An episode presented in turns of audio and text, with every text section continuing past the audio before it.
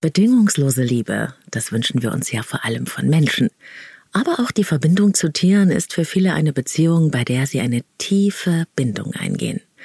Und besonders Hunde sind für viele Menschen echte Sozialpartner. Sogar Menschen mit Bindungsstörungen finden bei den Vierbeinern oft ihr Vertrauen in Beziehungen wieder und können tiefe innere Gräben überwinden. So viel können wir lernen aus der Mensch-Hund-Beziehung über uns selbst, über unsere innere Führung und unsere Bindungsfähigkeit und wir haben die Chance, uns zu entwickeln. Denn kaum ein anderes Lebewesen kann uns so gut lesen, sagen Experten. Unsere Hunde spiegeln uns regelrecht. Sie sehen uns so, wie wir wirklich sind. Sie zeigen uns unsere Stärken, aber auch unsere Schwachpunkte und laden uns so zur Entwicklung ein. Eine Expertin auf diesem Gebiet ist Patricia Ocon. Sie hat sich als Hundetrainerin spezialisiert auf die tiefe Verbindung zwischen Mensch und Hund und arbeitet deshalb vor allem auch mit dem anderen Ende der Leine und Zweibeinern. Spannende Themen, die sie in dieser Episode mit uns teilt und die sind auch für Nicht-Hundebesitzer interessant.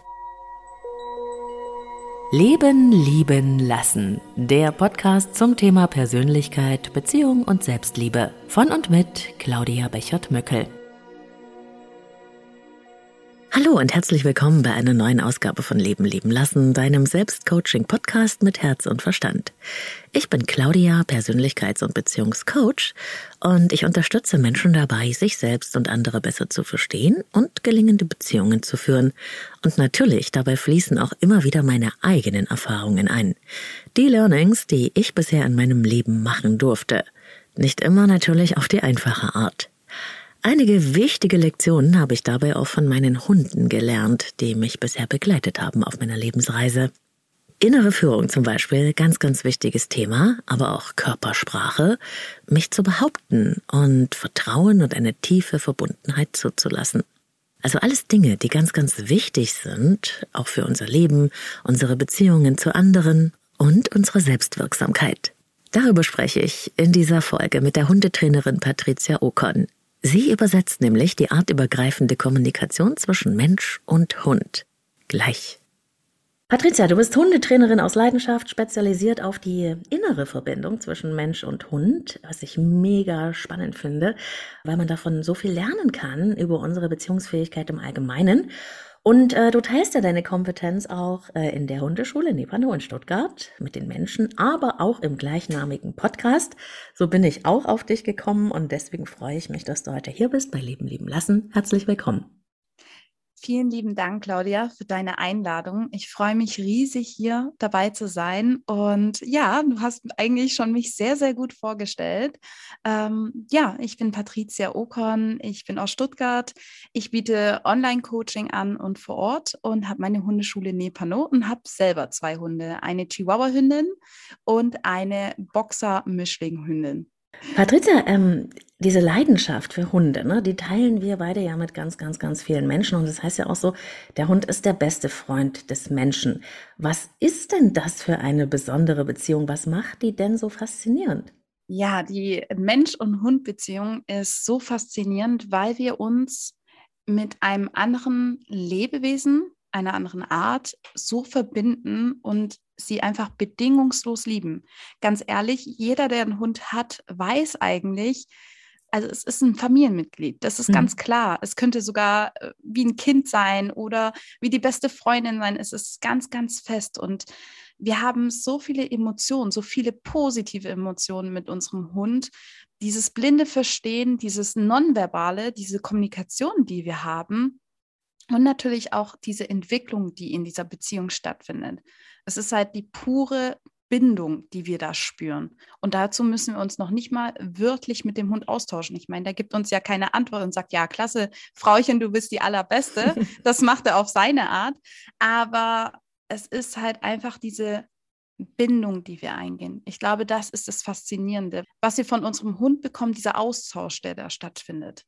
Mhm. Der ist ja aber ähm, artübergreifend. Und jetzt ist ja das, was ich in meiner Arbeitswelt, in meiner Lebenswelt mit den Klienten so erfahre, ähm, eben die Übersetzung zu machen zwischen Mensch, Mensch, ne? Weil das mhm. ja oft schon schwierig genug ist. Und jetzt ist für mich so spannend zu sehen, dass das ja eine artübergreifende Verbindung ist. Wie machen wir denn das mit dieser Kommunikation? Ja, ich muss dir sagen, es hat was mit unserer Energie zu tun. Also mhm. jeder Mensch von uns hat eine Energie und das, das können wir jetzt sagen emotional, aber ich rede von dieser Energie, die wir ausstrahlen, das, was wir sind. Und das sieht der Hund. Wir zeigen ja unserem Hund wirklich unsere Wahrheit. Und wir leben auch auf unserem Bauchgefühl. Das heißt, viele Sachen machen wir so intuitiv mit unserem Hund. Und auch für mich ist es immer noch faszinierend. Ich würde nicht sagen, dass ich es jetzt wissenschaftlich hier alles so festhalten könnte, mhm. sondern ich finde, es ist so ein ganz besonderer ja, Zauber irgendwie, den wir mit unserem Hund eingehen. Wir beobachten. Wir beobachten, das ist, glaube ich, die Kunst von uns Menschen, wo wir uns endlich auch mal ein bisschen zurücknehmen. Wir schauen und versuchen, das im Kopf zu verarbeiten und daraufhin kommt unsere Aktion. Ja, wir machen es nicht so verkopft, sondern genau. reagieren genau. intuitiver. Ja, genau richtig. Aha. Hat das was damit zu tun, Patricia, dass die Hunde, die sind ja hm, ursprünglicher als wir, ne? Die haben ja noch mehr von der Natur in sich, von diesem Archaischen. Und die reagieren ja sehr körpersprachlich in ihrer Interaktion, ne? Ist es ja. dann das, was uns praktisch ähm, dahin bringt, selber mehr in diesen intuitiven Bereich unseres Seins zu gehen? Ja, vollkommen. Und das ist so, so schön, weil ich glaube, dass unser Hund ist 24 Stunden mit uns. Mhm. Der kennt uns besser als unseren Partner, uns kennt unsere Kinder, sonst jemanden. Dieser Hund sieht unverblümt unsere Wahrheit und wir reagieren ganz intuitiv. Wir, wir, ist, wir lesen vielleicht manche Dinge, wie sollen wir besser mit dem Hund umgehen, um den zu verstehen, aber im Grunde genommen machen wir sehr, sehr viel intuitiv und das ist bei uns Menschen, wir agieren immer, wir denken immer nach, ah, was denkt jetzt dieser Mensch über mich? Genau. Ach, mache mach ich so besser. Und bei diesem Hund, sage ich mal, zeigen wir einfach, wer wir sind. Darüber denken wir nicht nach, ja, liebt mich jetzt mein Hund oder war das jetzt falsch? Ja, manchmal, wenn dann halt schon große mhm. Herausforderungen mhm. mit dem Hund mitkommen, aber der Ursprung ist ja sehr intuitiv. Ja, das ist spannend. Und wenn du sagst, äh, wir zeigen dem unverblümt unsere Wahrheit oder der sieht uns in unserer Wahrheit, ne? Mhm. Meinst du da auch, Patricia, weil der Hund sozusagen unsere Kompensationsstrategien oder das, was wir so an Selbstschutz auffahren, einfach durchschaut, weil der viel mehr auf unsere Körpersprache guckt als auf das, was wir sagen? Auf jeden Fall. Ich meine, das weißt du ja am besten. Manchmal senden wir Sachen aus, aber unser Körper sagt was ganz anderes. Mhm. Dann natürlich hat der Hund noch einen Vorteil, er riecht alles. Das heißt, allein der Hormonaustausch in unserem Körper, das Cortisol, also so ein Langzeitstresshormon, das nimmt er alles wahr. Das heißt, du könntest die allerbeste Schauspielerin des Lebens sein, ja, aber der Hund, der der riecht dich, der sieht dich, der analysiert dich, der hat ganz schnell verstanden, ob du es ernst meinst oder nicht. Deswegen auch, ähm, wenn man mit Straßenhunden arbeitet mhm. oder sich mal die anschaut, wie die mit den Menschen umgehen, mit den Einheimischen, die verstehen ganz klar, wo sie hin dürfen, wie nicht. Sie wissen ganz genau, der ist eine Gefahr, der ist keine Gefahr die spüren alles, die sehen alles und da können wir leider nicht auch schauspielern. Deswegen, du kannst es gerne versuchen, deinem Hund, hm. ja, sage ich mal, zu veräppeln, aber er wird dich durchschauen. Genau, also damit kenne ich mich sehr gut aus. Ich habe ich hab schon seit vielen Jahren Rhodesian Ridgebacks und die sind ja sehr, sehr äh, ursprünglich in ihrem Verhalten. Ne? Ja, sehr. Und die Reaktion darauf, ob meine Hunde hören oder nicht, war immer sehr davon geprägt, ja. ich gerade drauf war. Und das ist mir dann auch wirklich richtig plastisch aufgefallen. Ja, ist wirklich so. Es ist auch, manchmal sagt man ja auch, und das kennt bestimmt jemand, der jetzt hier zuhört, als äh, Hundehalter, wenn der Hund irgendwelche Menschen anknurrt, obwohl er generell nichts mit Menschen ein Problem hat, aber dann doch anknurrt. Und da merken wir einfach, klar, wir könnten jetzt sagen, okay, da hat er vielleicht Angst bekommen, der Hund, oder ähm, da war eine, ja, eine Fehlkommunikation in dem Moment. Aber es gibt auch Momente, wo die Hunde ganz arg spüren, was dieser Mensch gerade aussendet. Mhm. Ja, und sie sind dann irgendwie in so einer Situation auch unsere Verlängerung, ne, unseres Selbst. Ja, wirklich. Also ich sag ja, ähm, also erstens, jeder bekommt den Hund, den er verdient und den er vor allem braucht. Mhm. Und unsere Hunde bringen uns ganz viel bei. Sie spiegeln uns, wie du schon sagst. Sie sind aber auch so wichtig, dass wir was lernen, dass wir was ja, bearbeiten in uns selber. Ja, und es gibt doch aber auch äh, Menschen, die sagen, ja, das ist alles Einbildung, ne? dass es wirklich äh, da so eine innige Verbindung gibt. Der Hund, der sieht einfach nur die Ressourcen. Wir sind der Futtergeber und deswegen macht er dann, was wir wollen. Wie denkst du darüber? Ich muss ja sagen, dass ich mich schon ein bisschen abhebe von meinen Kollegen und Kolleginnen, ähm, weil ich halt den Menschen mir so betrachte. Und mhm. klar, mhm. es gibt ähm, immer so, wo man sagt, ja, man muss mit der Ressource, die sehen uns, die machen das nicht freiwillig, die sind nicht treu, dieses treu, was wir uns alle wünschen. Ich würde sagen, unsere Hunde am Anfang, natürlich, ganz ehrlich, wir Menschen, genauso wenn wir in menschliche Beziehungen eingehen, es muss sich lohnen. Wir mhm. gehen mit niemandem in eine Beziehung ein, äh, wenn sich das nicht lohnt für uns. Also ja. das, das frisst uns am Ende des Tages auf. Bei unserem Hund ist es genauso. Der hat am Anfang diese Ressource im Kopf. Klar, wir sind Sozialpartner, mhm. aber über diese Zeit, ähm, die wir aufbauen, diese Bindung, die wir uns hart erkämpfen auch, darauf entsteht dann diese Loyalität, dieses, unser Hund ist treu wir müssen immer auch wieder sehen, weil manchmal gibt es ja auch wieder Menschen, die es sehr persönlich nehmen, wenn der Hund dann doch irgendwie abhaut, weil da Futter liegt oder und, und, und. Da gibt es ja so viele Dinge. Trotz allem dürfen wir nie vergessen, dass es ein Tier ist und es hat seine Instinkte. Und wenn wir schon bei deiner Rasse sind, es gibt halt ursprüngliche Rassen, ja, die mhm. sehr äh, intuitiv noch reagieren, also mhm. also sehr den Ursprung, ja. Und wenn da Futter ist, Futter ist eine Ressource, das ist das Überleben. Das heißt, der Hund ist nicht untreu, sondern er, er tut gerade sein Überleben sichern. Also da muss man immer so ein bisschen die Waage halten. Mhm. Verstehe ich sehr gut.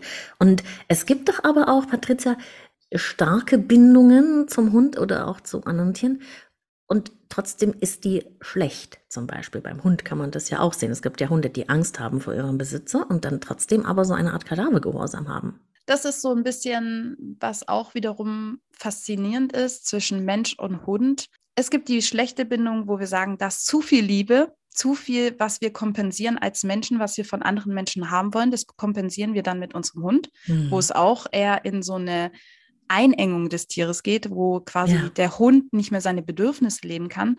Und es gibt natürlich diese Bindung, wo der Hund ständig Strafen erlebt. Der Hund wird geschlagen, der Hund wird ständig äh, korrigiert. Ähm, und trotzdem ist er treu in dem Sinne oder mhm. bleibt an den Menschen dran. Es ist halt natürlich, wir Sozialpartner sind halt das Überleben. Also der Hund geht ja jetzt nicht, äh, packt seinen Koffer und sagt, äh, tschüss, das war's, sondern sie bleiben halt bei uns, weil wir halt die Sozialpartner sind, weil wir so eine Art Rudel ja trotzdem bilden. Mhm. Und damit bleiben sie bei uns. Und sie wissen aber immer, dass jetzt eine Strafe folgt. Das heißt, manchmal sieht man ja auch so dieses geduckte Halten von den Hunden, mhm. wo man äh, denkt manchmal, viele Hundehalter sagen dann, ja, der weiß jetzt schon, dass er das falsch gemacht hat. Mm -mm. Da muss ich immer jedem den Zahn ziehen. Der Hund weiß nicht, dass er was falsch getan hat. Der denkt nicht so wie wir Menschen und sagt, ah, jetzt habe ich wieder ins Haus reingemacht, oh, das war jetzt blöd, sondern der denkt, oh, oh, oh, oh, jetzt folgt die Strafe, weil ich dieses Verhalten gezeigt habe. Genau, ja. das heißt, er weiß nicht, dass er schuldig ist. Er weiß, dass eine Strafe kommt. Und wie machst du es dann, dass du den Menschen das beibringst, diesen Perspektivwechsel? Diesen Perspektivwechsel ähm, zeige ich, indem ich immer quasi mit dem Menschen eine Visualisierungsübung mache. Und mhm. damit mhm. mache ich sowas wie, stell dir vor, du lernst einen neuen Beruf. Das ist total dein Traumjob. Ich bin deine Chefin und ich gebe dir eine Aufgabe du machst jetzt diese Aufgabe und ich werde aber alle fünf Minuten dir auf die Finger klopfen. Mhm. Am Anfang werde ich das einfach nur mit, mit der Hand machen, dann mit dem Stock und dann halt immer schlimmer. Und äh, irgendwann wirst du total demotiviert sein. Du wirst Angst vor mir haben. Und dann ist die Frage, ist das eine gerechte Beziehung? Wird dir das dein Leben lang so Spaß machen? Das heißt, dann können sich die Menschen reinversetzen und merken erstmal, was da für ein Druck kommt von, von mir oder von mhm. dem Chef oder was auch immer. Obwohl sie ihren Traumjob leben möchten, können sie das nicht. Also versuche ich da quasi so reinzufühlen und die, die Menschen in diese Position des Hundes zu katapultieren. Ah, und dann sind da ja bestimmt dann auch oft äh, wirkliche Aha-Effekte oder erlebst du da auch Widerstand? Nee, alle fühlen sich schlecht, weil was wollen wir alle Menschen? Wir wollen Anerkennung, Liebe, ja. Zugehörigkeit. Und das will unser Hund genauso. Ja.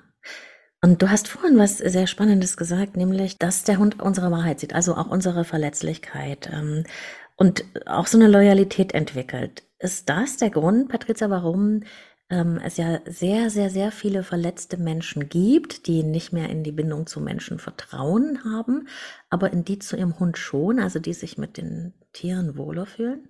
Ja, auf jeden Fall.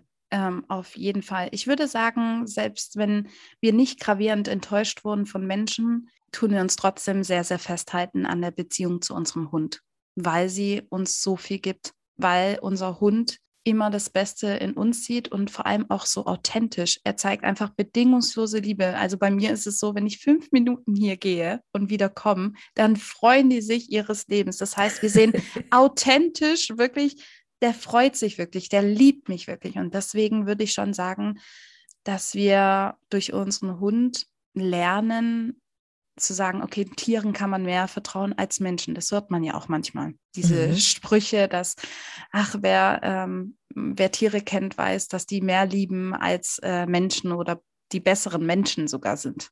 Mhm. Aber kann ich dadurch auch, ne, wenn ich da in so eine Bindung Vertrauen wieder reingeben kann, der Boden unter mir sicherer wird, kann ich dadurch auch wieder überhaupt sich das Vertrauen in mir stärken, sodass ich vielleicht auch wieder mit Menschen andere Beziehungen eingehen kann? Hm, ich würde sagen, aus meiner Sicht als ähm, Hundetrainerin sehr individuell. Ich sehe aber meistens, dass die Menschen, die sich so festklammern an den Hund, weil sie mhm. auch ja wissen, es ist eine andere Art. Weil du hast mhm. ja auch vorhin gesagt, artübergreifend. Sie verstehen ganz klar, das ist der Hund. Ich würde sagen, aus meiner Sicht, ja, es könnte stärken, aber meistens tun sich diese Menschen mehr einsperren, also mehr nur noch mit den Hunden abgeben, weißt du? Mhm, okay, also so einigeln. Ja, wie würdest du es sehen? Weil als eigene Hundebesitzerin und natürlich durch deinen Beruf, wie würdest du die Frage beantworten? Ich würde auf jeden Fall sagen, dass die Interaktion mit dem Hund, wenn man sich wirklich äh, darauf einstellt, bringt unfassbar viel, was man von seinen Hunden lernen kann. Ich kann da mal so ein Beispiel sagen.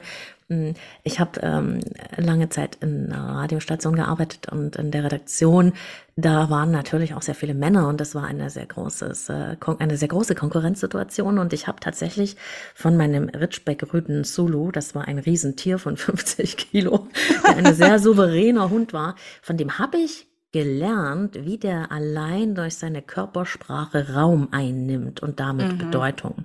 Und ich habe dann ähm, tatsächlich das übertragen auf die Redaktionskonferenz und habe dann da ähm, mich habe das so beobachtet bei dem Hund, wie der das macht, einfach ähm, Raum eingenommen am Schreibtisch, den Kopf hochgehoben, diese würdevolle Haltung eingenommen und tatsächlich hat das sehr, sehr gut funktioniert.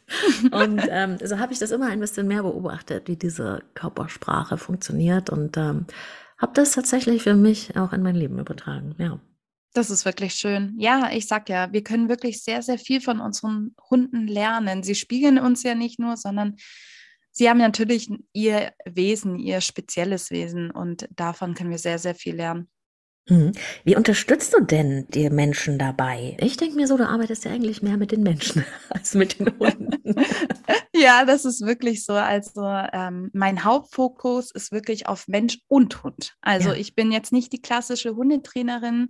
Ich möchte immer mir, ich mache ein Anamnesegespräch und mache eine Videoanalyse. Und in der Videoanalyse geht es um Mensch und Hund, wie die beiden interagieren, ähm, was ihre Fehlkommunikation ist, was sie zusammen machen.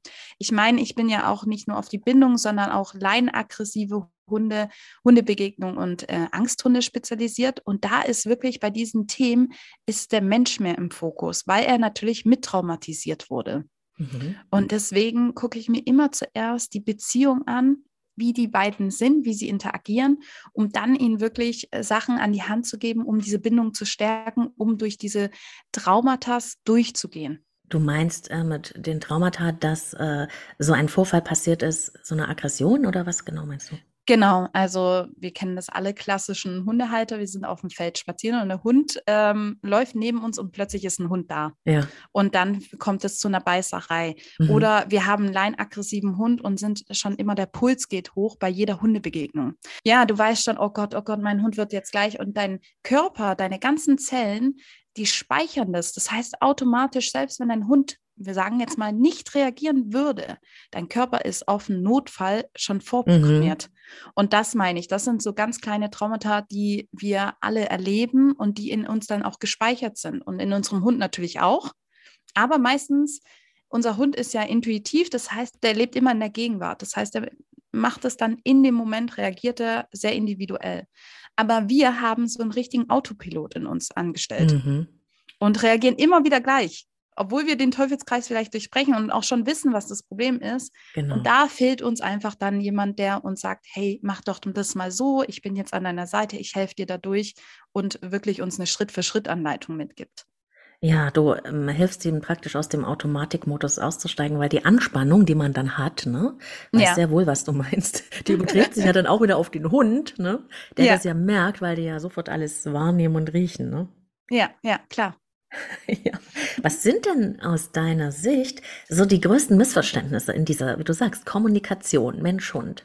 Die größten Missverständnisse sind, was ich schon vorhin gesagt habe, in einer schlechten Bindung, wenn wir die Bedürfnisse also abgesehen von der Kommunikation, unser Hund teilt uns manchmal mit, dass er ein gewisses Bedürfnis hat. Mhm. Wir sehen jetzt zum Beispiel einen leinaggressiven Hund und dann wird sofort festgestellt von unseren, ja, von unseren Besitzern, ähm, dass sie dann sagen, ah, der ist so, der ist immer böse. Der ist immer böse, der, der, mag überhaupt keine Menschen oder der mag keine ja. Hunde. Aber dahinter birgt sich eigentlich ein Bedürfnis. Und dann meistens sind diese Hunde unsicher oder ängstlich oder haben ähm, einfach eine große Angst. Das heißt, da fehlt die, ist die Fehlkommunikation, dass wir nicht wirklich hinschauen. Wir handeln sehr emotional. Und mhm. unsere Hunde sind instinktiv. Das heißt, immer hinter irgendeiner Herausforderung, die wir mit unserem Hund haben, also verhaltensauffällige Hunde, steckt ein Bedürfnis. Und das ist die erste Fehlkommunikation. Auch sowas ähm, ganz klassisch, jetzt mal so im Training mittendrin oder so, wenn wir rausgehen mit unserem Hund, dann denkt unser Hund eigentlich, wir gehen mit ihm auf die Jagd. Ja, das ist ja so unser das Abenteuer.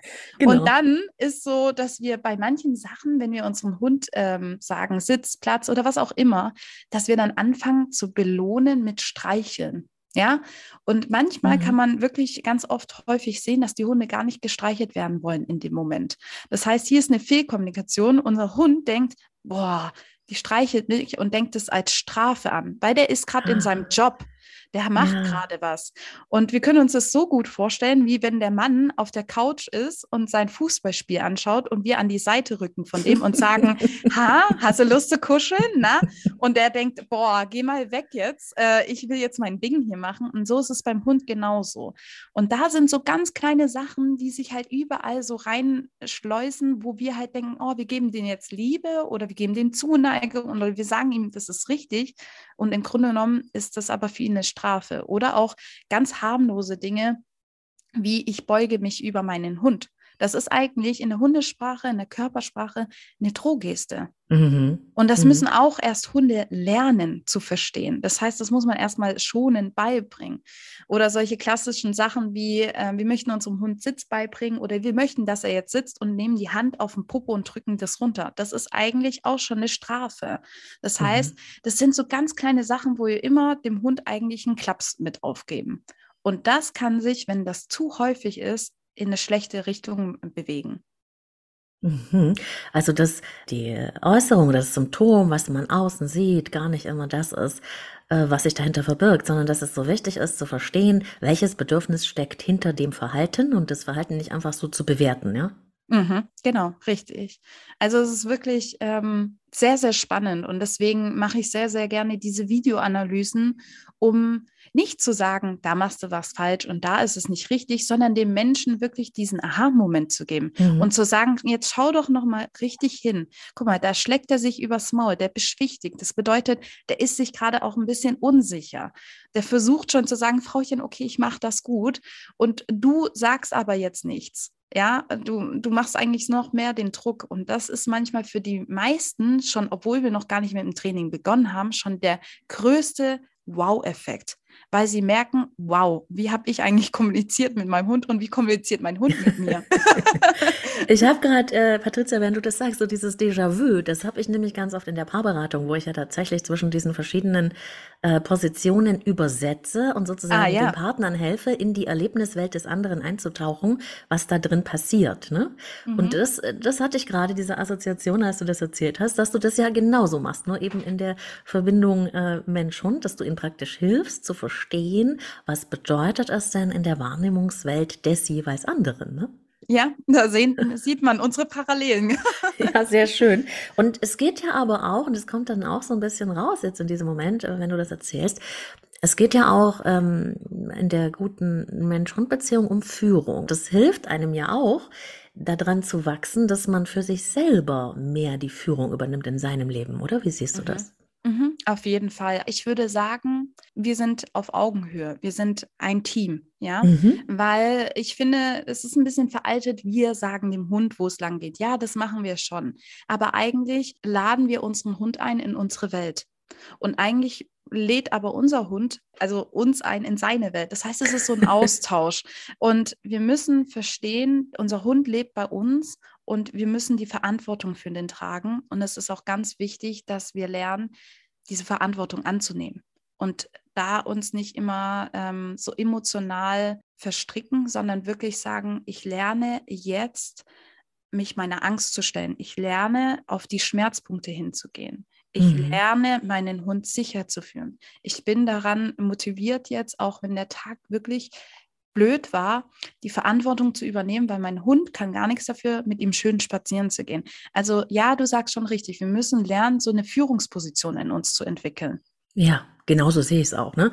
Diese Verantwortung haben wir am Ende, also wenn man jetzt einen großen Hund hat, ne, dann habe ich ja mal gesagt, ähm, das ist mein Beschütz mich Hund, weil der in mir diese starke Seite vergrößert hat. Mhm. Aber ich habe ihn auch beschützt vor Situationen oder ähm, ihn aus Situationen rauszunehmen. Und das ist ja schon etwas, was mit Führung zu tun hat. Ne?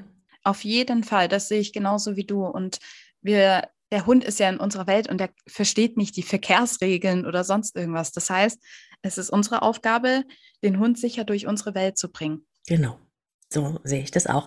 Ähm, was hältst du denn davon, wenn, wenn das so sehr vermenschlicht wird? Ich bin da, um ehrlich zu sein, nicht so äh, damit okay, wenn die Hunde so wie kleine Babys angezogen werden und immer nur so rumgefahren und so. Finde ich irgendwie seltsam.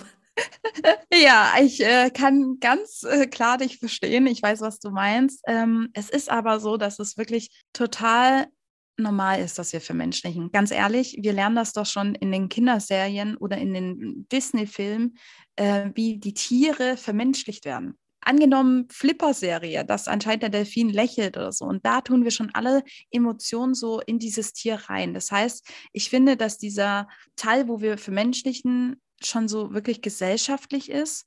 Mhm. Es ist aber wichtig, dass wir immer den Fakt sehen, es ist ein Tier. Die brauchen ihre Bedürfnisse, wie genauso wir Menschen. Und klar kann ich, ich sag auch zu meinen Hunden, na, ihr kleinen Mäuse, ihr Süßen. Ja, äh, und ja, das ist auch normal. Aber ab dem Moment, wo wir anfangen, wie du sagst, den Kinderwagen oder ich finde auch schon, ich habe ja selber einen Chihuahua. Mhm. Und mhm. ich ziehe der nur Klamotten an, wenn es wirklich kalt wird. Das mhm. heißt, ich versuche wirklich diesen Hund als Hund zu sehen. Und das ist ganz, ganz wichtig, dass wir uns auch nicht da drin verlieren, weil ich glaube, die Leute, die die Hunde so extrem vermenschlichen, dass wir uns dann auch verlieren da drin und diesen Hund nicht mehr die Chance geben, seine Bedürfnisse auszuleben. Finde ich ganz wichtig, was du sagst. Und das hat mir auch sehr gefallen. Das habe ich in deiner, deiner Podcast-Episoden gehört, dass du wirklich auch ganz klar sagst, man muss sich das wirklich überlegen, also ein Tier anzuschaffen, weil das eben nicht nur das schöne äh, Kuscheln oder so ist, sondern es ist eben auch sehr viel Verantwortung, es ist sehr viel Zeit, es ist kostenintensiv, ne, im Ernstfall. Und äh, dass man das wirklich alles mit bedenken muss. Und am Ende haben wir dafür ja auch die Verantwortung übernommen, dass dem Tier artgerecht äh, zu ermöglichen, seine Bedürfnisse auszuleben. Was bedeutet eben auch, bei jedem Wetter raus zu müssen oder äh, ja. andere Sachen in Kauf zu nehmen. Ne? Mhm. Ja, und da sind wir auch so bei der Rasse. Es ist ganz klar, dass wir uns auch ähm, gewisse Rassen raussuchen. Das hast du mir ja auch gesagt, dass du schon jahrelang äh, Ridgebacks hast. Mhm. Und ich finde es auch ähm, sehr, sehr schön, wenn man für sich die, die Rasse oder einfach einen Hundetyp gefunden hat. Mir ist aber auch wichtig zu wissen, dass eine Rasse individuell ist. Ich glaube, das kannst du bestimmt beantworten, mhm. weil nicht jeder Ridgeback, nur weil er die Fähigkeiten hat oder diese Eigenschaften, ist er, sind alle jetzt gleich. Die sind alle individuell, würde ich, äh, sehe ich immer so. Würdest du das auch so beantworten? Absolut. Also ähm, auch äh, zwei äh, meiner geliebten Hunde leben ja nicht mehr und die sind immer noch in meinem Herzen. Und die Hündin, die ich jetzt habe, heißt Sarah. Mhm. Das ist meine erste Hündin. Ich hatte sonst immer Rüden. okay. Und ähm, mit der, mit der habe ich eine ganz, ganz innige Verbindung, aber sie ist vollkommen anders, ähm, als sie zu den anderen beiden Rüden war. Und dennoch haben, hat diese Rasse eben etwas sehr Spezielles, nämlich diese Eigenwilligkeit des Denkens, die ja aus ihrer Geschichte kommt. Und ich zum Beispiel liebe Eigenwilligkeit. Ich liebe Eigenwilligkeit beim Menschen und ich liebe sie halt auch bei Hunden. Und diese Herausforderung im Umgang mit diesen Tieren, die so wirklich selber selbstständig denken und auch mal hinterfragen, was ich da jetzt will, dafür zu sorgen, dass die mich ernst nehmen ohne Druck, ne? Mhm. sondern mir folgen und diese Freundschaft zu mir entwickeln, weil sie mich respektieren, weil wir so ein Team sind. Ähm, das ist für mich die wirkliche Herausforderung, auch wenn ich dabei manchmal geschwitzt habe und die Nase voll hatte. ja, das kann ich total verstehen. Ja, es ist wirklich ich finde es aber auch schön, dass du dir so bewusst bist, dass du sagst, ja, ich weiß, es ist eine eigenwillige Rasse und das ist so, was ganz oft so, wir sind in unserem Kopf so in dieser Gesellschaft drin, dass wir immer nach Aussehen uns einen Hund manchmal raussuchen ja, ja, ja. und nach Status. Also mhm. wie viele Huskies sehe ich bei mir in der Umgebung, wo ich mir denke, also kannst du das aufbringen? Weil ganz ehrlich, selbst ich als Hundetrainerin, ich bin komplett damit selbstständig. Ich hätte keine Zeit für so einen sportlichen Hund. Ich habe es nicht. Und das muss man auch natürlich, ich habe ja gesagt, jede Rasse ist individuell, aber man muss diese Bedürfnisse, diese Hunde müssen arbeiten. Und deswegen muss man sich ganz klar sein, kann ich das aufbringen? Bin ich dazu bereit, beim Ridgeback, den ich weiß nicht, also ich kenne hier einen in der Nachbarschaft, der mag zum Beispiel nicht im Regen laufen zu gehen. Nee, das sind total wasserscheu. ja, genau. Aber wenn wir jetzt einen Husky haben, den interessiert es null. Ja. ja. Der, der geht da bei jedem Wetter raus. Und das ist halt, was man sich immer vor Augen führen sollte. Ja, und ich bin dann auch oft traurig darüber, hm, zu sehen, weißt du, wenn sich äh, gerade die Ridgebacks, da gibt es so viele, die in Not sind, also die dann den Besitzer Mhm. wechseln und wechseln und die sind sehr nachtragend, also das heißt, die vergessen nichts und da werden auch gerade die Rüden, ne, die werden dann oft äh, so Problemhunde, was richtig tragisch ist und deswegen, ich bin auch wirklich jemand, der mir ist klar, wenn ich eine Verantwortung übernehme, dann nehme ich die, weil ich mir die ausgesucht habe und dann kann ich die auch nicht einfach wieder abwählen, ne? Da kann ich, das kann ich nur unterschreiben. Ich sehe es genauso. Ähm, wir haben gesagt, nicht so sehr vom Menschlichen. Und trotzdem, Patricia, habe ich halt ähm, dieses Gefühl, einen Herzenshund oder einen Seelenhund zu haben, jedes Mal. Und wie gesagt, die sind auch noch in meinem Herzen. Was sagt denn die Hundetrainerin zu sowas? Gibt's das? Ja, auf jeden Fall. Auf jeden Fall. Ähm, ich habe ja vorhin in so einem Vorgespräch gesagt, ähm, ich habe das Gefühl, oder nicht das Gefühl, ich bin davon fest überzeugt, dass die Hunde uns auch aussuchen. Selbst wenn man jetzt zum Züchter geht und sagt, ich möchte gerne den haben, glaube ich, dass das Schicksal da schon eine ganz große Rolle spielt und dass wir unseren Hund bekommen, unseren mhm. Herzenshund, unseren Seelenhund, den wir brauchen einfach, den, den der uns ähm, vieles lehrt, den wir einfach auch verdienen. Und deswegen ähm, kann ich das nur unterschreiben. Es gibt Seelenhunde oder den Herzenshund. So schön. Was ist denn, ähm, oder ich fange mal anders an. Ich habe, ähm, ich höre gerne deinen Podcast und dann äh, habe ich auch mal gehört, wie du erzählt hast, mh, hm, wie dein, der Name deiner Hundeschule, Nepano, der setzt sich ja zusammen aus deinem Namen und dem Namen deiner Hunde, ne? Was Richtig. ist denn deine persönliche Hundegeschichte, Patricia? Oh, meine persönliche, ich muss sagen, ja, also alles, oder wie alles angefangen hat, ist, ähm, dass ich nämlich mit sechs Jahren von unserem eigenen Familienhund, von der Tiffy, mhm. von unserer ähm, Pudeldame, ähm, ins Gesicht gebissen wurde. Oh. Ja, ich habe bis heute diese ähm, Narbe über meinen Lippen und ähm, ja, ich kann dir gar nicht sagen, warum ich das konnte in dem Moment, aber ich konnte es reflektieren.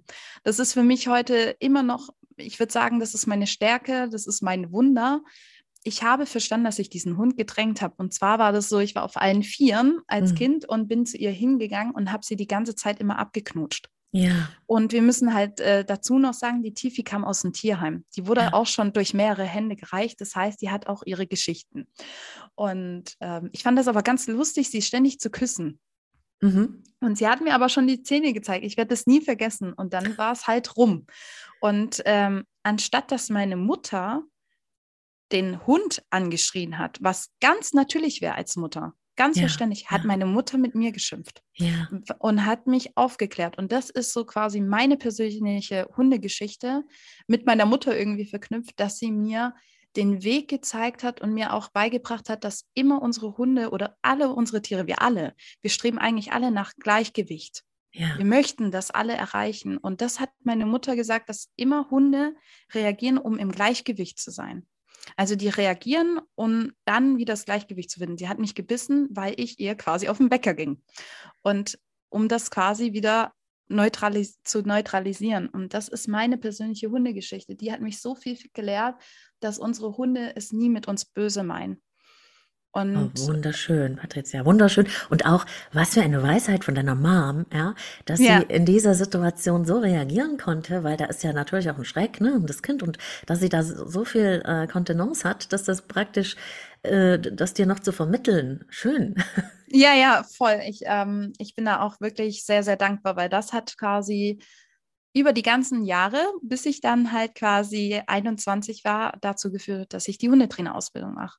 Und ich bin sehr, sehr dankbar. Ich, äh, die Tiffy ist jetzt schon lange, lange, lange tot, aber mhm. ich bin unheimlich dankbar, dass sie mich gebissen hat, weil ich glaube, dadurch wäre es vielleicht in eine andere Richtung gegangen.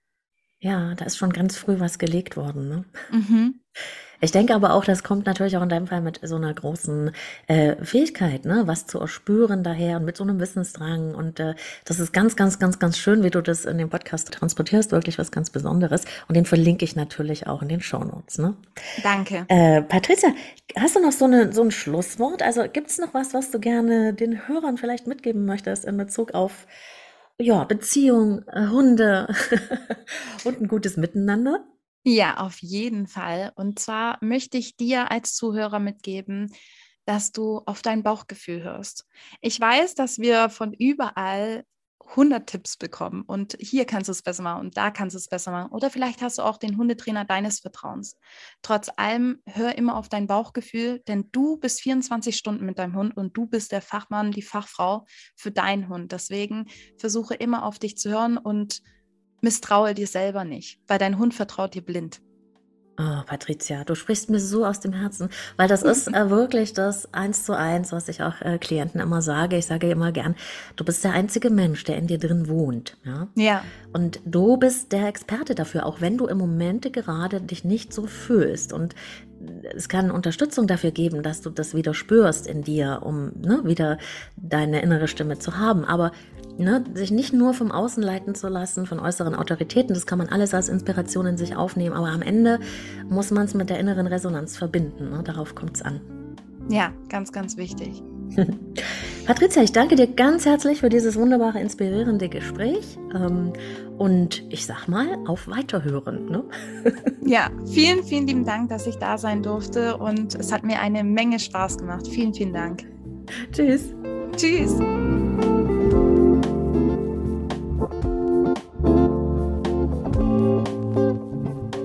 Ja, was wir nicht alles lernen können von unseren Vierbeinern und von Expertinnen wie Patricia.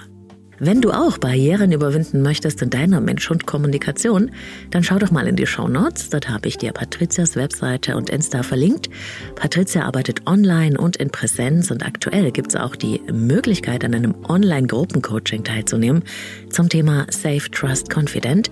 Und das richtet sich an alle, die sich unsicher fühlen bei Hundebegegnungen. Den Link zum Coaching findest du natürlich auch in den Show Notes. Und wenn dir diese Episode gefallen hat, dann freue ich mich, wenn du diesen Podcast mit fünf Sternen bewertest auf Apple Podcasts oder Spotify. Am besten gleich auf beiden. Und teile diese Episode gerne auch mit Menschen, für die das Thema interessant sein könnte. Über dein Feedback freue ich mich auch auf Insta, wenn du magst. Du findest mich unter Leben leben lassen Podcast. Kleiner Hinweis noch, ab 1. Dezember gibt's den Leben leben lassen Adventskalender. Bedeutet, jeden Tag öffnet sich in der Adventszeit ein Türchen mit Inspirationen und Impulsen zum Thema Liebe, Partnerschaft und Beziehung in diesem Jahr. Ich freue mich schon drauf, Vorbereitungen laufen und du freust dich hoffentlich auch.